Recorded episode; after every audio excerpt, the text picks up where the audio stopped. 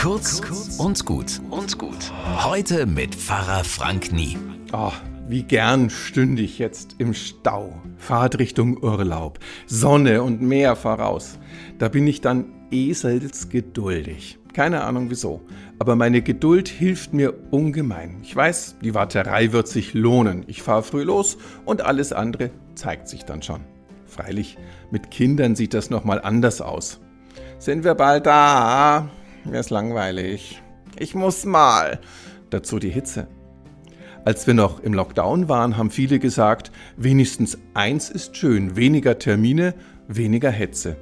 Und irgendwie habe ich das jetzt mitgenommen. Ich kann umschalten von Hetze auf Gelassenheit.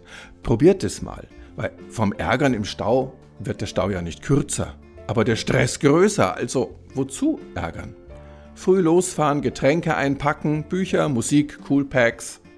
Lasst euch auf die Fahrt ein. Was der Tag bringen wird, weiß man doch gar nicht.